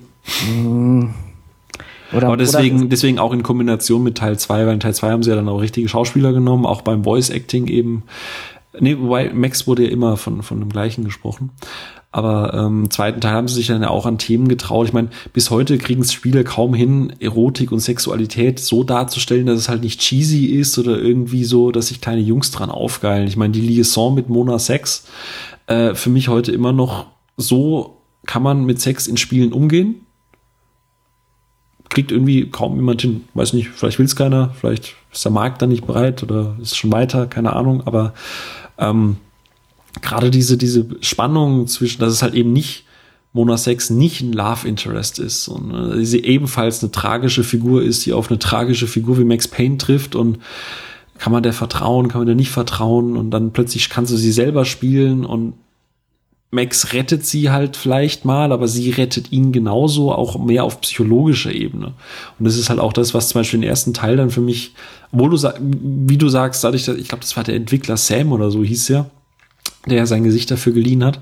Ähm, aber Max war halt nie dieser Revolverheld, der dann sagt, okay, ich kill jetzt einen, dann kommt ein cooler Spruch von wegen, ich trinke jetzt halt noch einen, sondern der war mit jedem, den du getötet hast, nach jedem Kampf, war er ja innerlich noch kaputter, weil er das ja eigentlich gar nicht wollte und er hat sich ja selbstständig in die, die Kugel geben wollen. Und einfach so ein richtig gebrochener, kaputter Held. Und ich weiß nicht, warum sich da auch vielleicht heute keiner dran traut. Ich meine, Rockstar hat sie dann im dritten Teil versucht und hat dann so eine Art John McClane in Stirb langsam 5 draus gemacht und wir alle wissen, wie beschissen Stirb langsam 5 ist. Ähm, und das passt einfach nicht in dieses Max Payne Setting. War ein solider Shooter, aber hat halt mit diesem, diesem Storytelling, dieser kaputten Figur aus Teil 1 und 2 halt gar nichts mehr zu tun und äh, Deswegen existiert für mich zumindest offiziell der dritte Teil nicht im Max Payne-Universum. Aber gut, du schweigst. Ich versuche gerade noch was. Also der, ähm, war das nicht der, der Chef von äh, Remedy, der da den mm. Max gespielt hat irgendwie? Mm, irgendwie ich wollte gerade den Namen irgendwie rausfinden. Weil das ist halt jetzt, also wahrscheinlich muss ich auch eher jetzt immer lachen. Also damals war es vielleicht so die ersten Momente noch und dann halt mit diesen tollen äh, Photoshop-Filtern halt drüber und so, dass halt irgendwie dann doch nicht aussieht wie, wir haben unsere Entwickler hier einfach in irgendein komisches Hawaii-Hemd gesteckt und ähm, also es, es, war halt irgendwie so auf eine gewisse Art und Weise äh, in Anführungszeichen komisch, also irgendwie trashig. Nur jetzt ist halt irgendwie immer lustig, wenn ähm, der Entwickler jetzt halt irgendwo auf einer Bühne steht und denkst halt nur so, hey, was macht Max Payne da? ja, gut, klar. Und nee, deswegen, halt wie gesagt, vom, von etabliert, vom, vom Etablieren her Max Payne 1, vom Ansatz, dass man einfach mal was für Erwachsene. Also der erste Ansatz, Spiele wirklich auf eine auf ein Level zu hieven, dass man es auch als als Kunstform oder als Kunstmedium mit mit ernstzunehmender Thematik anerkennt. Und dann eben auch der zweite Teil so nach dem Motto, okay, wir haben mehr Budget, wir können uns da ein bisschen mehr leisten und ein bisschen mehr trauen. Äh, viele halten ja den zweiten für deutlich schwächer als den ersten. Ich halte es bis heute für eins ich müsste noch mal spielen. Ich habe es ja vor ein paar Jahren das letzte Mal gespielt, aber für mich immer noch eins der in sich geschlossen perfektesten Spiele, mit dem sich halt jeder Story-Shooter bei mir messen muss. Und deswegen, vielleicht liegt es auch daran, dass ich deswegen nichts mit Call of Duty anfangen kann, weil diese, ich habe es einfach satt, diese diese World War 0815 Gesichter. Ich möchte mal wieder so einen kaputten Helden haben, der einfach 20 oder 12 Stunden mich auf eine Reise mitnimmt, dass ich keinen Spaß daran habe so ein bisschen The Revenant quasi als Spiel. Wobei ich weiß, du mochtest ja Revenant nicht. Das heißt, die Zielgruppe wird da wahrscheinlich auch sehr eingeschränkt sein. Aber ich hätte gerne mal wieder sowas in der Richtung. Aber da habe ich gute Nachrichten für alle, die wie ich das jetzt auch nochmal durchspielen wollen. Es ist wohl eine iOS-Version in 2012 dafür rausgekommen. Genau, aber das heißt, äh, spielt's nicht. Ach so, nee, ist es also, nicht gut umgesetzt? Also grafisch bisschen abgespeckt, aber die Steuerung ist halt, also wenn du noch so einen Controller oder sowas hast. Ich wollte sagen, also kann man es mit Controller spielen, dann wäre es halt okay. Ja, ich glaube, kostet auch nicht 5, 6 Euro oder so, aber ja. ich, ich weiß nicht, Max Payne ist für mich wie, keine Ahnung, Avatar auf dem Laptop gucken. Das funktioniert nicht. Oder Gravity oder Interstellar oder so. Das, das kann, das, da brauchst du einen Big Screen dafür. Da ja, nee, das, das ist jetzt erstmal kein Widerspruch. Es gibt ja durchaus so HDMI-Kabel. Äh, ja, aber es ist dann trotzdem vom äh, iOS hochskaliert. Also dann lieber für 4 Euro auf der Softwarepyramide. Ja, Moment mal kurz. Äh, hochskaliert und ein Spiel von 2001. Äh, hm? Ja, trotzdem ist ein iOS-Gerät nicht in der Lage, die äh, Power oder die grafische, auch von 2001, oder Fähigkeit. Aber da, äh, das ist jetzt nicht. Gut, ähm, aber ja, weil einfach äh, den Aufwand zu betreiben, es jetzt irgendwie auf einem Computer laufen zu lassen, ist wahrscheinlich größer. Deswegen ich mir das wahrscheinlich wirklich mal für iOS mal angucke und dann einfach mal im Hotel versuche. Okay. Weil man kann da mit leichtem Gepäck reisen und trotzdem mal was spielen, weil ich glaube, also so deine Ausführung gerade, also ich glaube, ich muss das definitiv noch mal. Wahrscheinlich habe ich es damals auch nicht so ganz äh, komplett in aller Tiefe irgendwie wahrgenommen und der Soundtrack, oh Alter, wenn ich nur an dieses Piano-Intro denke, ich habe schade, dass man jetzt äh, das nie sehen kann, ne? aber das ich habe nur beim Gedanken an dieses Piano-Theme jetzt schon wieder Gänsehaut. Und ich kann mich nicht erinnern, wann in den letzten Jahren ein Spiel rauskam, wo ich allein schon bei der Musik Gänsehaut bekam. Gab es denn noch mal andere Spiele, die diese Spielmechanik dieser Bullet Time äh, Geschichte irgendwie aufgegriffen haben? Äh, vier zum Beispiel. Das war First Person, äh, war ein Horror-Shooter ein sehr guter Horror-Shooter, mhm. zumindest der erste Teil. Und äh, hatte eben auch die Fähigkeit, die Zeit zu verlangsamen und äh, Kugeln zu dodgen und äh, war grafisch sehr eindrucksvoll. Äh, vier kam, glaube ich, 2005. Aber ich habe Gefühl, gab es doch dann jedes Spiel mit Bullet Time, oder? Ich, also es gibt halt so ganz wenig, also in, auch in den Call of Duty-Teilen gibt es mal so einzelne Sequenzen, wo das dann halt ist, mhm. aber da war ja das Besondere, dass du es auch selber steuern konntest. Ja, und das bitte, quasi der Sanduhr. Nee, aber in dem Fall dann vier äh, aus First-Person-Perspektive auch hervorragend umgesetzt und auch ein ganz, ganz krasses Spiel. Also auch eins neben Undying, das einzige Spiel, wo ich mir wirklich und Alien Isolation muss ich mittlerweile dazu zählen, äh, wo ich mich wirklich eingenässt habe. Okay. Aber das wäre doch mal was vielleicht für einen anderen Cast. Genau. Deswegen, äh, Thorsten, danke, dass es jetzt dann doch noch geklappt hat. Euch draußen, äh, vielen Dank fürs Zuhören. Das ging jetzt leider etwas länger als gedacht. Aber wenn man halt einmal am Schwärmen ist, dann muss man den Leuten auch. Äh, du hast mir keinen zeitlichen Rahmen vorher gegeben. ja, sonst beschwerst du dich wieder und willst noch mal in den Podcast kommen.